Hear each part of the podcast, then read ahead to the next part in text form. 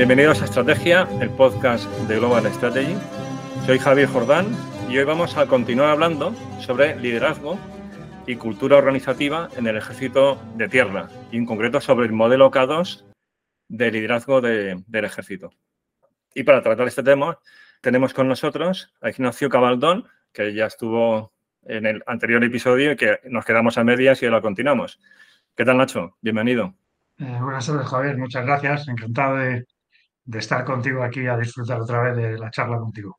A disfrutar totalmente, porque vamos, fue una gozada. Esa conversación fue interesantísima. Confío en que los que nos escuchan también la hayan disfrutado, sobre todo los que le interesan los temas de liderazgo, gestión de recursos humanos, organizaciones. Salieron cantidad de temas interesantes Así que ahora vamos a, continuar.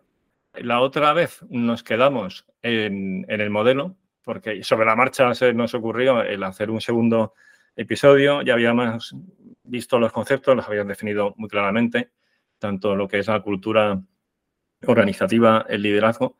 Así que si quieres, pasamos ya de lleno al, caso español, que de entrada tiene unos fundamentos. ¿Cuáles serían esos fundamentos de liderazgo?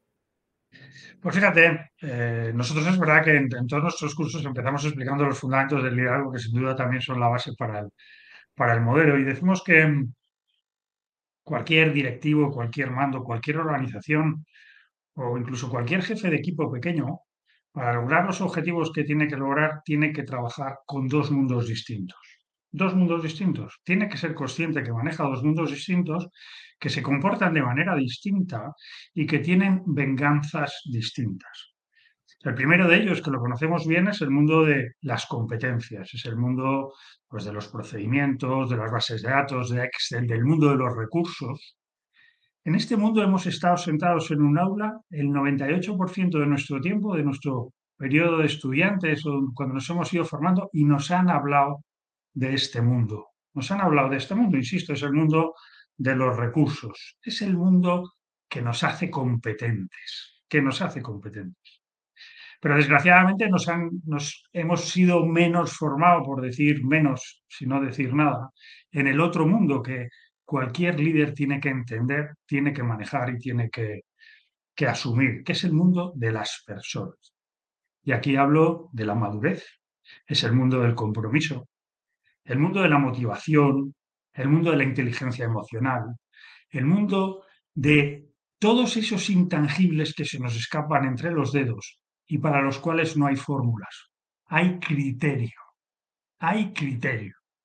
El primer mundo nos hace competentes y el segundo nos hace ganarnos la confianza de nuestra gente. Sin duda nos hace ganarnos la confianza de nuestra gente.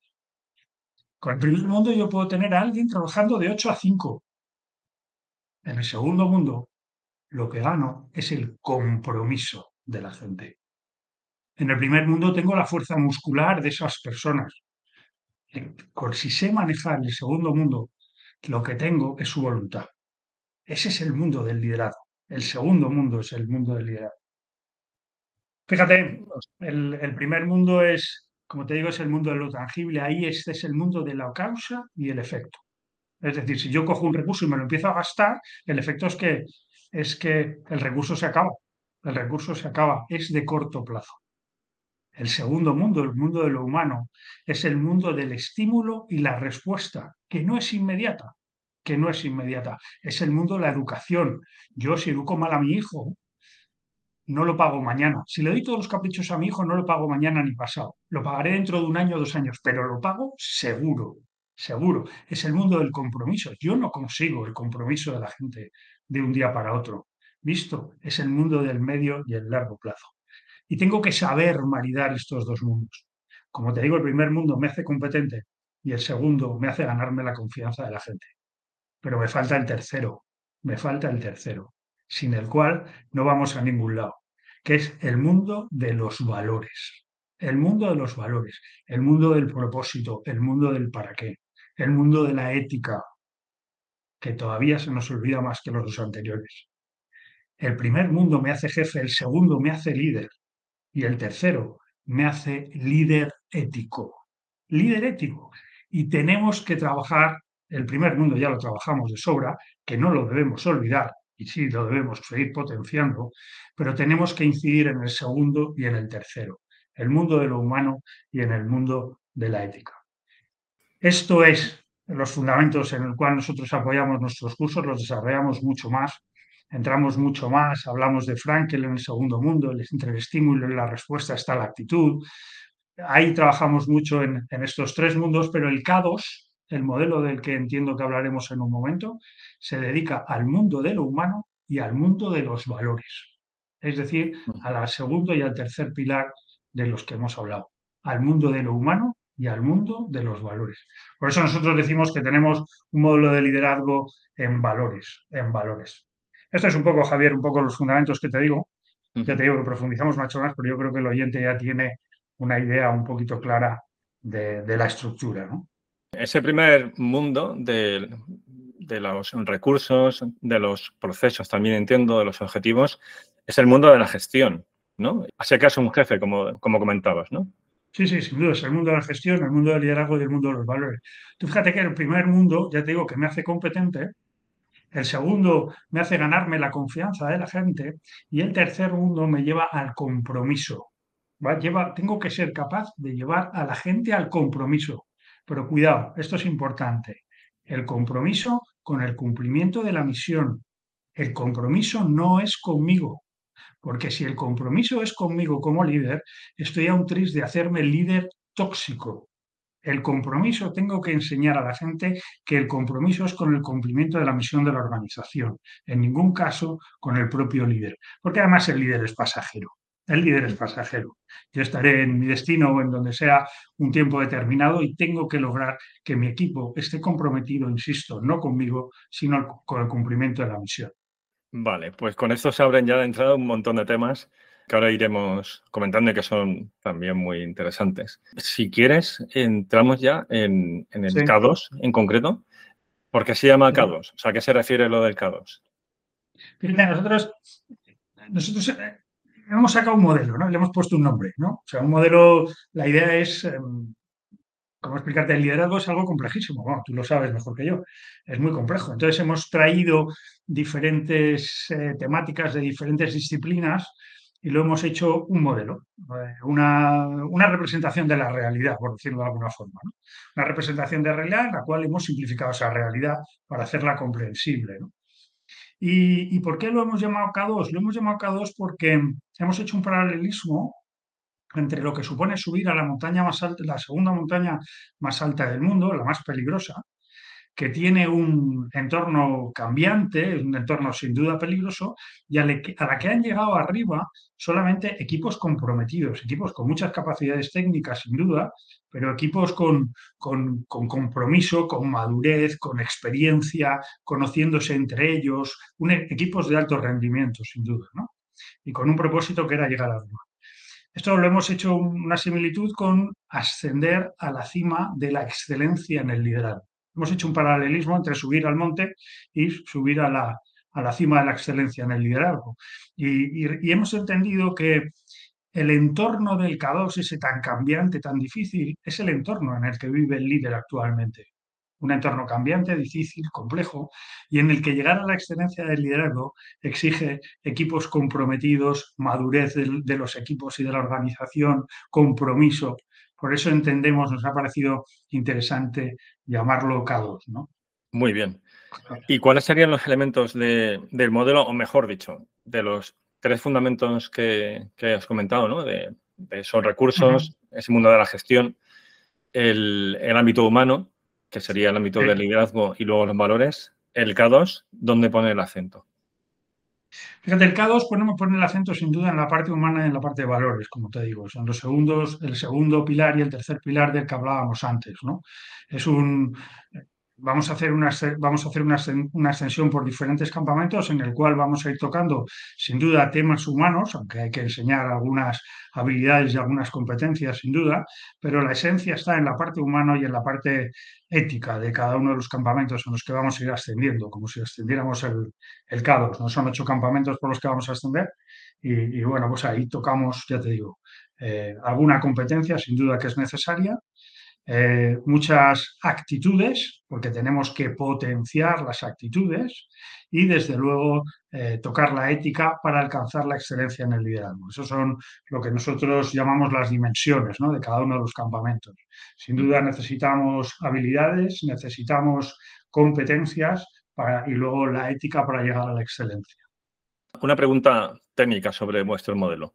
Os habláis de campamentos que son etapas de crecimiento o de formación en ese modelo de liderazgo, pero esto, ¿cómo, ¿cómo, lo impartís? O sea, una pregunta muy práctica es, ¿esto cuánto dura? ¿Cómo lo impartís? ¿O es que está presente en la formación militar desde la academia? O sea, ¿qué formato tiene?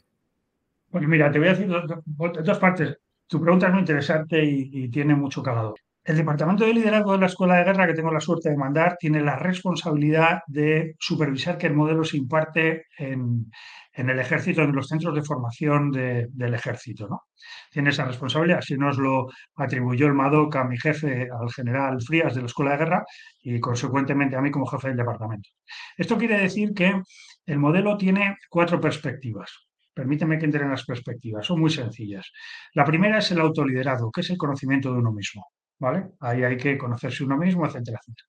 El segundo es cómo hacemos que un jefe o que un líder sea un líder de equipo, ¿de acuerdo? Un líder de líder inmediato. La tercera perspectiva es ser un líder de líderes. ¿Visto? Vamos creciendo. Y la última es saber crear cultura de liderazgo. ¿Vale? Hay cuatro niveles o cuatro perspectivas del modelo, en función de que el mando militar, en nuestro caso, mando, el directivo de una organización tenga más o menos responsabilidad en un momento dado, ¿de acuerdo?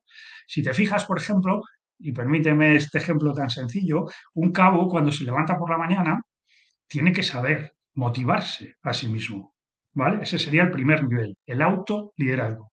Tiene que saber motivar a su equipo, ¿vale? Ese sería el liderazgo de equipo. Y ya no tiene más responsabilidad. El general de ejército GEME, cuando se levanta por la mañana, tiene que saber motivarse a sí mismo, autoliderazgo. Tiene que saber motivar a su equipo próximo, el liderazgo de equipo. Como tiene líderes por debajo, tiene que saber motivar a esos líderes. Ese es líder de líderes. Y por último, el general de ejército GEME tiene en su mano las palancas de la cultura de la organización. Luego tiene que saber cómo mover la palanca de motivación para motivar a la organización. Te das cuenta cuatro perspectivas. ¿Esto cómo cala en el ejército? ¿Cómo, es, ¿Cómo se llega al ejército? Los dos primeros niveles son responsabilidad de los centros docentes militares. ¿Vale? Es decir, la Academia de Infantería, la Academia de Suboficiales de Lerida, perdón, la Academia General Militar, la Academia de Suboficiales de Lerida y el CEFOT número uno son responsables de la formación en los dos primeros niveles, en el autoliderazgo y el liderazgo de equipo de su gente. ¿Vale? A partir de ahí, las responsabilidades del Departamento de Liderazgo de la Escuela de Guerra. Los cursos de planeamiento operativo, los cursos de suboficiales, de suboficial mayor, etcétera, etcétera, los cursos de coroneles, de mandos de unidad y el curso de generales en último caso, son responsabilidad del departamento. ¿Vale? En el caso del departamento, hay algunos cursos que duran tres semanas y hay algunos cursos que duran tan solo una semana. Hay cursos en los cuales se imparte el modelo completo o hay cursos, como es el caso de los coroneles que van a ascender a general, que llevamos a nuestros grandes directivos, por decirlo así cariñosamente, a reflexionar sobre el nivel más alto del liderazgo que es la cultura de la organización. ¿Vale? Ese es un, poco, es un poco complejo porque jugamos muchos actores ahí, juegan los centros de formación por un lado y jugamos el departamento por otro, Y los, ya te digo, el grado de profundidad o el grado de exigencia, pues depende mucho de quién es la audiencia.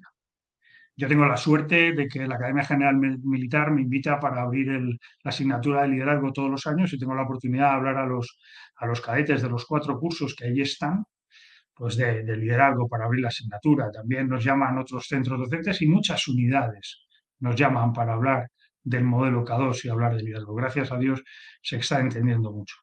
Pero respondiendo a tu pregunta, el curso más completo que damos en el departamento, que podríamos alargarlo más, son de tres semanas de duración a, jornada completa. También se puede hablar de, ahora vamos a hablar de los campamentos, entiendo, también podemos hablar de un, de un, campamento específico. Queremos hablar de decisión, hablamos de decisión. Queremos hablar de motivación, hablamos de motivación, pero siempre lo entroncamos en el conjunto del modelo. ¿no? Sí, entonces, a ver, perdona, porque no, no, me termina de quedar claro. Entonces, el concepto de campamento no es una etapa, sino que es como un módulo formativo para entender bien el modelo. Sí, lo puedo llamar, sí, lo puedo llamar como quieras. Fíjate, si te menciono las etapas, lo vas a ver claramente, ¿no? La primera etapa es el campamento base, luego podemos profundizar más si quieres. Es el campamento base en el cual eh, lo que mostramos es que el mundo está en, constante cambio, un cambio muy violento. Hablamos del mundo buca, etcétera, etcétera. Hablamos de la crisis actual y hablamos de que es el líder, aquel que puede afrontar los cambios y puede llevar a las organizaciones con efectividad al siguiente, en una evolución concreta, ¿no? El siguiente campamento es, es el autoliderazgo, es llevar al líder a que se conozca a sí mismo, a que entienda quién es él y cuáles son sus valores, para luego poder poner voz a sus valores, ¿no? El tercer campamento nosotros los llamamos el equipazgo, ¿no? que es el hecho de trabajar en equipo, de entender cómo somos diferentes, pero todos juntos podemos, podemos consolidar una unidad en base a un compromiso. ¿no? El siguiente campamento es decir, vale, ya trabajamos en equipo, pero ahora ¿para qué trabajamos en equipo? Pues trabajamos en equipo para cumplir la misión. Hablamos de cultura organizacional, hablamos de gestión de tiempo, hablamos de estrategia y táctica, hablamos de proceso directivo. Y además el siguiente campamento es ¿y para qué seguimos liderando? Para la toma de decisiones. Y ahí hablamos cómo se toman las decisiones en equipo, cuál es la ética de la decisión, etcétera, etcétera. ¿no? Y ya solo me quedan tres campamentos, que son las herramientas que tiene el líder para liderar. Solo tres herramientas, pero muy poderosas. Hablamos de la comunicación, importante en el siglo XXI, porque todo comunica. Hablamos de la autoridad, autoridad como autoritas, no como potestas. Hablamos de confianza, fundamentalmente, cómo lograr la confianza de nuestra gente. Y por último, la tercera herramienta básica es la motivación. ¿Visto? Entonces vamos progresando desde el campamento base hasta alcanzar la motivación. Un cabo, un cabo, como te decía antes, toca todos los campamentos, digamos, con un menor de detalle o con un o con una, de una forma más sencilla, y un coronel que va a ascender a general le llevamos a reflexionar profundamente sobre cada uno de ellos y especialmente en aquellos que afectan a la cultura de la organización. No sé si ahora ha quedado un poco más claro, Javier. Sí, sí, a ver, queda muy claro y además suena muy bien. Y la, pregunta eh, yo creo que sale sola. Es, ¿Esto lo tenéis por escrito? O sea, ¿tenéis un manual de esto? Y la siguiente es, ¿y lo vais a publicar para el mundo civil? Porque es interesantísimo. Sí, sincero, no lo tenemos. Lo tenemos, digamos que tenemos muchas presentaciones, muchas vueltas, muchas reflexiones, hemos hablado mucho entre nosotros, ¿sabes? Porque es que además el modelo está creciendo constantemente. Fíjate, lo bueno del modelo, bueno, te respondo a tu pregunta y luego me enrollo por todo. No, no lo tenemos por escrito. Tengo que reconocer que dentro de ocho meses paso a la reserva y uno de mis retos es ponerlo por escrito. Le pediré permiso al autor, porque el principal autor es el teniente coronel Agustín Carreño, que ya está en la reserva, y, a ver si soy capaz de hacerlo con él. Y, entre los dos elaboramos un, manual por escrito de todo esto. Pero es verdad que el modelo está creciendo el modelo está creciendo. He tenido la oportunidad de leerme tres libros este verano, uno de Henry Kissinger que hablaba de liderazgo, o tengo entre los manos otro que se llama Propósito Profundo para las organizaciones y otro que habla de, del código de la cultura, y me han surgido mil ideas para hacer crecer el modelo, ¿sabes? Ah. Mil ideas que, que aportan a muchos campamentos conocimientos complementarios que son, que son, o sea, lo que te quiero decir es que el modelo está vivo, está cambiante y nunca tenemos la, nunca damos la misma charla. Nunca Además de todo, el de todo el feedback que vais recibiendo. Y que, o sea, que, realmente es un, es un contexto privilegiado. O sea, por un lado, es una enorme responsabilidad la, la que tenéis, tan esencial en un ejército como es el liderazgo y la cohesión. O sea, es que eso, eh, lo que ya hablamos también en el episodio anterior, o sea, es un intangible, pero es un intangible esencial. Cuando ves en el Military Balance, pues el orden de batalla de los países, esto no lo puedes medir, pero luego en los conflictos reales vemos que es decisivo. ¿no? Entonces, es una responsabilidad enorme, pero luego es una suerte también magnífica estar en el centro de todo el proceso y, aparte de, articularlo, luego en recibir todo ese feedback para mejorarlo. es fantástico. Además, de que pasa por nuestro aula, pues la verdad es que luego muchas veces nos aporta con cariño, nos manda documentos que considera que son para nuestra reflexión o, o yo qué sé, o simplemente charlan con nosotros o nos llaman muchas veces para que vayamos a, a su unidad a dar una charla de liderazgo a determinada gente Para nosotros la verdad es que es un lujo y la posibilidad de contactar con la gente y escuchar a la gente de primera mano. Incluso hay algunas organizaciones civiles que se están poniendo en contacto con nosotros para, para que aportemos algo, para que les... Para, claro, nosotros, vamos, nosotros mostramos lo que tenemos. ¿no? Además, fíjate, lo curioso del caso, que a mí es una de las cosas que, que más me gusta, es que el hecho de, de, este modelo, que hemos hablado un poco de las dimensiones de los campamentos y de las perspectivas, es un, es un marco de referencia para hablar. ¿Sabes lo que te digo? Antes, cuando yo no había profundizado en el modelo, yo hablaba de liderazgo y no tenía claro cuáles eran los límites. Ahora tengo unos límites, que puede que crezcan, no digo que no. Pero ahora yo me voy a la casa del libro y cojo un libro de autoayuda y sé de qué campamento estoy hablando. O cojo un libro de, de, sesgos de la decisión y sé de qué campamento estoy hablando. O cojo un libro de mindfulness y sé de qué campamento estoy hablando.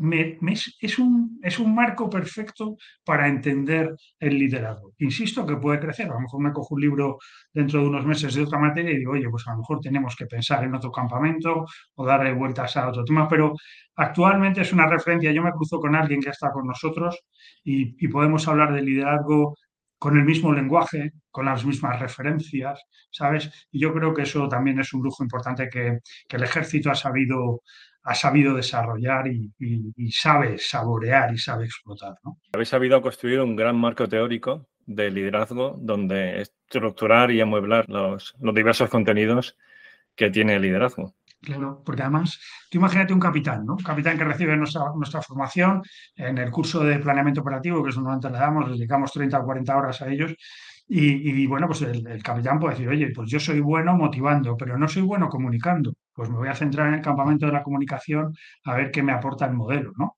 O, o no me conozco lo suficiente, tengo que ver eh, cuáles son mis, mis, mis, actitudes, ¿no?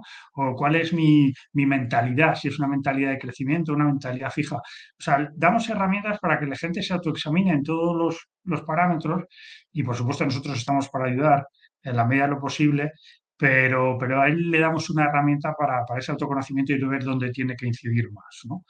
Yo creo que también eso es una, una... Nosotros decimos un poco en plan de broma, hablando del K2, que nosotros somos los serpas. Nosotros mostramos el camino, mostramos tal, pero cada uno tiene que subir su K2. Si quieres, continuamos con los elementos del K2. O sea, un primer elemento son los campamentos, que son esos módulos teóricos ¿no? y fases de crecimiento que tiene sí. el, el, modelo, ¿no? ¿Qué otros elementos tiene? Eh, cada uno de los campamentos vemos las dimensiones, ¿no? Las tres dimensiones que tiene cada uno de nuestros campamentos, como te decía antes. Tenemos que mostrar, eh, tenemos que aportar algo de saber, tenemos que, que, que, mostrar habilidades. Hay cosas que se tienen que aprender de forma teórica en cada uno de los campamentos, ¿no? Pero lo que es importante es que sepamos generar unas actitudes unas actitudes. Hay que mostrar algunas teorías que son importantes que el alumno o el líder potencial vaya conociendo más en detalle, pero tenemos que, ver esas actitudes y esas dos cosas dan lugar a las competencias. Realmente una competencia es una habilidad puesta en, en acción. Una competencia es una habilidad puesta en acción y es tanto más alta en función más de más conocimiento tienes o es tanto más alta en función de que tu actitud sea más grande o no. Pero insisto que siempre falta la tercera dimensión, que es la ética, que es la excelencia. Eso es las tres dimensiones de cada uno de los campamentos. ¿no? Eso es para nosotros, ya te digo, son las dimensiones, los campamentos y luego las perspectivas, ¿no? Es la que te hablaba antes un poco del autoliderazgo, uh -huh. que es el arte de conocerse a uno mismo, el, el liderazgo de equipo, que es el arte de influir en los demás, el siguiente es ser líder de líderes, que es el arte de liderar a líderes sin duda, y el cuarto nivel o la cuarta perspectiva, que es el arte de crear cultura de liderar. Ahí están un poco los tres elementos fundamentales, las dimensiones, los campamentos, los ocho campamentos de los que te he hablado, y de las perspectivas. Quisiera hacer una observación porque muchas veces me preguntan esto y, es verdad, entonces quiero hacer una observación muchas veces me preguntan qué pasa, es que antes del modelo K2, que tiene tres o cuatro años de vida, en el ejército no se lideraba. Claro que se lideraba y se lideraba de forma brillante. Muchos hemos tenido grandes líderes, otros no tanto, pero hemos tenido grandes líderes, igual que las organizaciones que no conocen el modelo K2. Lo que sí que tenemos ahora la ventaja de tener un modelo es que somos capaces de poner negro sobre el blanco en qué consiste el modelo y en qué puede cojear alguno de nuestros líderes o en qué podemos potenciar a nuestros líderes. ¿Me explico? Realmente es un marco de referencia que sin duda refuerza lo que nuestros mandos en el ejército, muchos de ellos, la gran mayoría, han hecho durante muchos años. Bueno, es que el, liderazgo como tal es una, una, realidad que encarnan determinadas personas, esas personas que tienen, que poseen liderazgo, que son líderes. Antes de, del modelo K2, por supuesto que ha habido líderes y ejercicio de liderazgo en el ejército. Lo que hace el K2 es eso, un marco teórico que ayuda a explicarlo mejor, a transmitirlo, a enriquecerlo, a estructurar nuevos contenidos, a meterlos ahí y a que, a el proceso sea autoconsciente, es decir, sabemos cómo se hace el liderazgo y cómo se puede mejorar, ¿no? Entiendo que iría por ahí. Efectivamente, exactamente, exactamente es eso. Además te diría que, por supuesto, como, como puedes entender, el, liderazgo, y lo saben todos nuestros oyentes seguros, el liderazgo es absolutamente transversal en el sentido de que cuando hablábamos antes de los tres pilares, el, pilar de las competencias, cada uno está en su pilar. Yo soy pues, el competente en la parte de lo militar, tú eres competente en la parte universitaria, ¿entiendes? Pero en la, parte de liderazgo nos puede estar escuchando y puede ser igual de interesante para un militar, para un catedrático, para una ama de casa, para un presidente de un equipo de fútbol, para un político, para un director de un colegio, para todos aquellos que tienen que lograr objetivos trabajando con personas, tienen que saber de liderazgo. Eso es un hecho. Eso es un hecho. Tienen que saber de lo humano. Y en el siglo XXI necesitamos aplicar los valores. Necesitamos que todos nuestros liderazgos sean fundamentados en valores. Bien, esto me lleva a otra, otra pregunta que hace referencia a los valores y hace referencia a un problema cuando se habla de, de liderazgo. Tenemos otro episodio también sobre liderazgo, aparte de que del que grabamos anteriormente, el de cultura organizacional y liderazgo contigo. Y tenemos el episodio 51 con el teniente general Gann, donde también pues ahí nos explicaba su libro del arte de mandar bien. Y a mí una cosa que, que siempre eh, me viene a la cabeza cuando se habla de liderazgo es que, ok, son una serie de competencias que se pueden adquirir o, explotar esas, eh, esas virtudes que uno ya ha ido desarrollando a lo largo de su vida de forma más eh, natural, pero al final hay un contexto. O sea, el liderazgo está muy condicionado también por aquellos que rodean al líder. Y, hablo no solamente del contexto macro, de, las condiciones económicas, sociales, políticas del momento, sino luego de los valores y las competencias de las personas que pueden decidir seguir o no seguir al líder.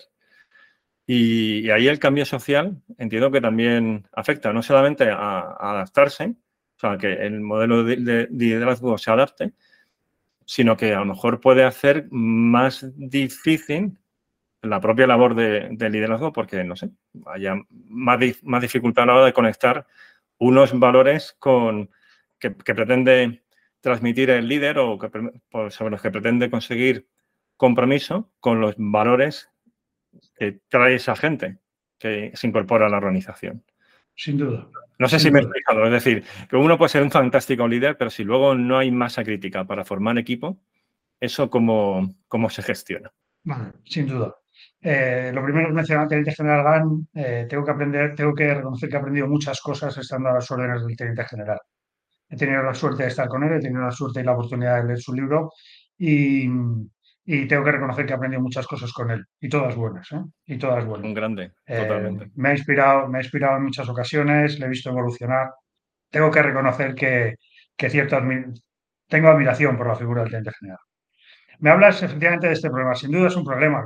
Cuando hay una, fractura de una fractura, no, un poco entendimiento, diría yo, entre las diferentes generaciones que habíamos el otro día, sin duda es una dificultad. Pero ahí está, ahí está la habilidad del líder, ¿no? La habilidad del líder. El líder tiene que saber eh, influir. Desde luego tiene que saber influir en positivo, tiene que, tiene que trabajar la herramienta de la motivación, ¿no? Tiene que trabajar la herramienta de la motivación, porque tenemos muy buena gente en el ejército. Tenemos muy buena gente en el ejército a la que se puede entusiasmar y se entusiasman con facilidad, pero es verdad que las herramientas del líder tiene que saber explotarlas al máximo tiene que saber explotar las armas más cuando es difícil o el entorno no acompaña. Y te voy a decir una cosa, en este caso, cuando el entorno no acompaña, lo que necesitamos es ejemplo. El ejemplo arrastra. El ejemplo arrastra. Y ahí somos los que tenemos más edad o los que ocupamos unos puestos algo directivos o otros que, han llegado mucho más lejos que yo, con, con más capacidades y más y mejores, sin duda, su ejemplo es el que arrastra, como en el caso del teniente general. Ese, eso es lo que realmente mueve a la gente. Lo que realmente mueve a la gente. Mirarlos a los ojos y saber que el que tienes delante, el que tira de ti, realmente tira con, con el ejemplo. Y ahí, sin duda, no solamente es el ejemplo, es la motivación, es el compromiso, es, es saber manejar todos esos intangibles, es trabajar la inteligencia emocional, es una palmada en la espalda, es un agradecimiento en un momento determinado, es empujar con él o tirar con él o con ella. Es, es, eso es lo que es un arte. Eso es lo que es un arte. Mm. Muchas veces me preguntan, ¿tú cómo harías esto? Yo no te puedo decir cómo lo haría. Aquí no hay procedimientos. Aquí no hay procedimientos. Hay que meterse en la situación, hay que vivirla, hay que sentir esa situación y hay que sentir al subordinado que trabaja contigo para conocerle desde luego. Cuanto más profundamente, mejor. Y aportarle confianza aportarle confianza. Cuando se da confianza a la gente, la gente se viene arriba. Ayudarle en, su conocimiento, en que esté, no sé, podemos hablar de motivación si quisieras, pero me puedo enrollar, pero es ese sentir la gente, es el ejemplo, es, es el liderazgo, en una palabra, es el liderazgo. Tú me dices, ¿cómo se puede solucionar eso? pues hay que estar en cada una de las circunstancias, hay que entender a cada uno de nuestros subordinados, hay que ver en qué congeniamos y en qué no, hay que ver cuáles son sus fortalezas y cuáles son sus limitaciones, hay que ver su entorno y hay que liderarlo. O sea, esto es una combinación de conocimiento experto, o sea, ese marco teórico que habéis creado con el K2, con luego criterio a la hora de, aplicarlo. El criterio siempre, siempre, el criterio siempre, ¿no? no O sea, yo cuando motivaba a mis hijos, que ahora son mayores, siempre digo lo mismo, digo, yo al primero le motivaba de una forma y funcionaba, yo tengo tres hijos, ¿no? Iba al segundo y no funcionaba, y para el tercero era contraproducente. Y volvía al primero porque ya parecía que sabía cómo motivaba y ya, se era, ya era contraproducente si se utilizaba el mismo método. O sea, no hay fórmulas para motivar, hay criterio, hay criterio. Igual que hay criterio para comprometer, igual que hay criterio para la inteligencia emocional, igual que hay criterio para conocer y mover a la gente. ¿Vale? No, no hay procedimientos no hay procedimientos. Eso es lo bonito de esto. Por eso tenemos que ir más, y esto es una, crítica constructiva, a la educación humanista. ¿Visto? Tenemos que recuperar la, psicología, la filosofía, la ética, la política, la, geografía económica, todas estas, todas estas disciplinas que se han ido quedando un poco de lado y que aportan tanto del conocimiento humano. ¿no? Y, se nos han ido quedando un poquito de lado. Y otro tema que se me ocurre con, todo lo que has comentado, ¿no? Del modelo K2 y enlazando con el episodio anterior, la pregunta sería, ¿cómo consigue o cómo pretende lograr el modelo K2 un cambio en la cultura organizacional para que esta cultura organizacional, como también veíamos en aquel episodio, se adapte a las circunstancias de cada momento para que la organización sea lo más efectiva. Pues fíjate, esa es, esa es la, pregunta del millón. Fíjate, cuando tú hablabas muy bien antes, me hacías una puntualización al mundo de la gestión y al mundo de lo humano, ¿no? Tú puedes entender el modelo K2 como, un, como solo gestión y te quedarás en la superficie, te quedarás en lo anecdótico, hay que ir mucho más adentro del modelo K2, ¿no?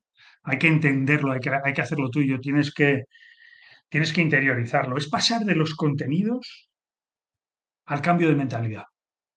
El modelo K2 enseña contenidos, pero también muestra el cambio de mentalidad hacia una mentalidad de crecimiento, hacia un mundo de la confianza. Eso es lo que tienes que entender del modelo K2, ¿no? El, mundo, el modelo K2 no demuestra nada. El líder no tiene que demostrar nada. El líder tiene que mostrar y el modelo K2 muestra. Que tú lo quieras entender, fenomenal. Lo harás tuyo, lo interiorizarás. Si no, si no lo quieres mostrar o, te quieres quedar en la superficie, no le secarás el rendimiento, ¿no? El modelo K2 no solo son los qués, que también, pero sobre todo son los para qués. Y se trata de entender los para qué del liderazgo, los para qué de la motivación, los para qué de la toma de decisiones, los para qué del trabajo en equipo, los para qué del autoconocimiento. Ahí está el cambio de la mentalidad. Ahí está el cambio de mentalidad. El modelo K2 tiene muy pocas fórmulas. Lo que proporciona es criterio. Y ya cada uno, en función de lo que le guste profundizar, tendrá más o menos criterio. Ahí está, en esto que te digo, la mentalidad, en el mostrar, en los para qué, en el criterio. Ahí está. En esas reflexiones donde está el cambio de cultura. Ya te digo, si nos quedamos en las primeras partes, en, en los contenidos, en los qué y en las fórmulas, haremos un examen del modelo K2 y sacaremos un 10, pero no habremos entendido nada. Entender el modelo K2 es, como te digo, entender lo, que muestra, las mentalidades, el para qué, el criterio.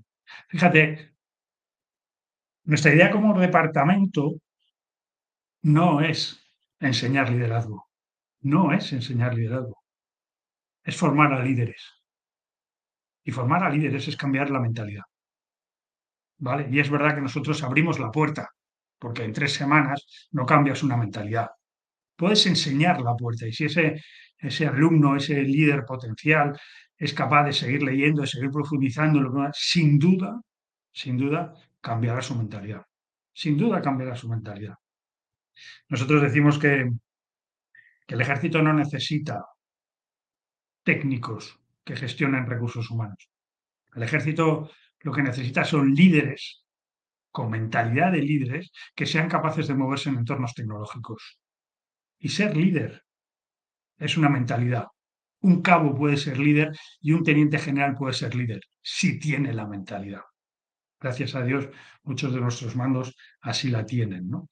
Pero el modelo K2, ya te digo, es entender el modelo K2, interiorizar el modelo K2, ir más allá de los contenidos del modelo K2 es lo que hace que se cambie la cultura de la organización. En línea además con lo que comentaste en el episodio anterior, de un cambio del orden y mando a la iniciativa y la responsabilidad, que es un cambio monumental. Sí. Una, o sea, una organización es un cambio muy radical, ¿no? Y, y, este modelo pretende ir en esa dirección, de, de, ese, de, ese, cambio tectónico, pasar a la iniciativa y la responsabilidad. Es que eso, o sea, pensándolo, eh, eh, realmente es, da hasta vértigo, ¿no? Porque va a funcionar en la medida en que muchas personas dentro del ejército adquieran tanto esta mentalidad como luego las competencias, porque los valores son esenciales, pero luego los valores se encarnan a través de virtudes. Y la, generación de las virtudes, yéndonos al concepto aristotélico, es la repetición de actos positivos. Y al final es como los hilos de una cuerda que se van entrelazando y al final aquello es algo robusto y que aguanta mucha presión.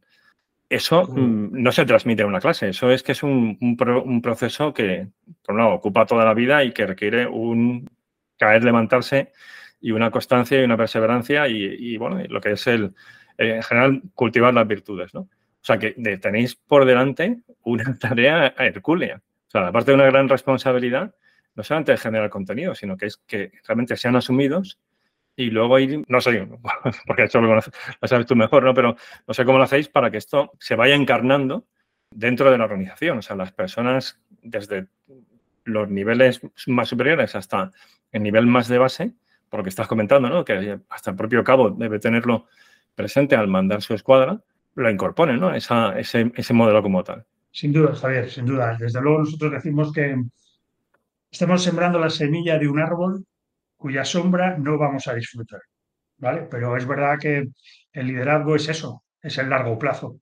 Y el ejército ha entendido que, el siglo XXI demanda una cultura de la confianza, una cultura de confianza, porque todo va tan rápido que no, todas las decisiones, creo que te lo decía el otro día, se tienen que tomar en la, en la mesa del jefe. Hay muchas, se tienen que tomar las decisiones en todos los niveles, entendiendo el propósito del jefe. Nosotros trabajamos en el campamento de misión el tema del mando orientado a la misión, ¿no? o la dirección por misiones que se llama en el mundo civil, que es fomentar la cultura de la confianza, de la confianza de la responsabilidad. El jefe otorga confianza porque el subordinado tiene la responsabilidad, es lo suficientemente responsable como para reaccionar eh, acorde al propósito del jefe. ¿no? Es, eh, es exactamente eso. Y entonces, claro que hay que otorgar confianza, pero claro que hay que educar al subordinado, claro que hay que trabajar con él para que esa confianza sea en el doble sentido y haya perfectamente un equipo. Es trabajar en equipo realmente, ¿no? Es trabajar en equipo realmente. Yo muchas veces hablo con, cuando hablo con, damos el curso a los tenientes coroneles que se van a mandar unidad y muchas veces les digo, vosotros vais a tener tres o cuatro capitanes a vuestras órdenes.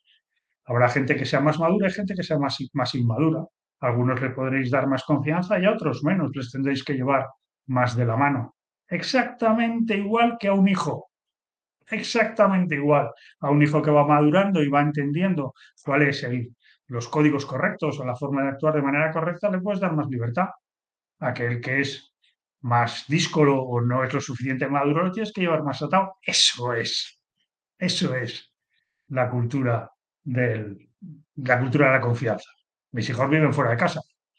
Me refiero, como muchos de nosotros, al final das confianza, se van, montan su vida y estás absolutamente tranquilo que van por el buen camino. De la misma forma que los subordinados, tengo que ser consciente que mis capitanes van a actuar acorde a mi propósito y no necesito controlarlos. Porque no tengo tiempo. Además, que además, yo creo que lo hablábamos el otro día, la confianza crea una cultura sana.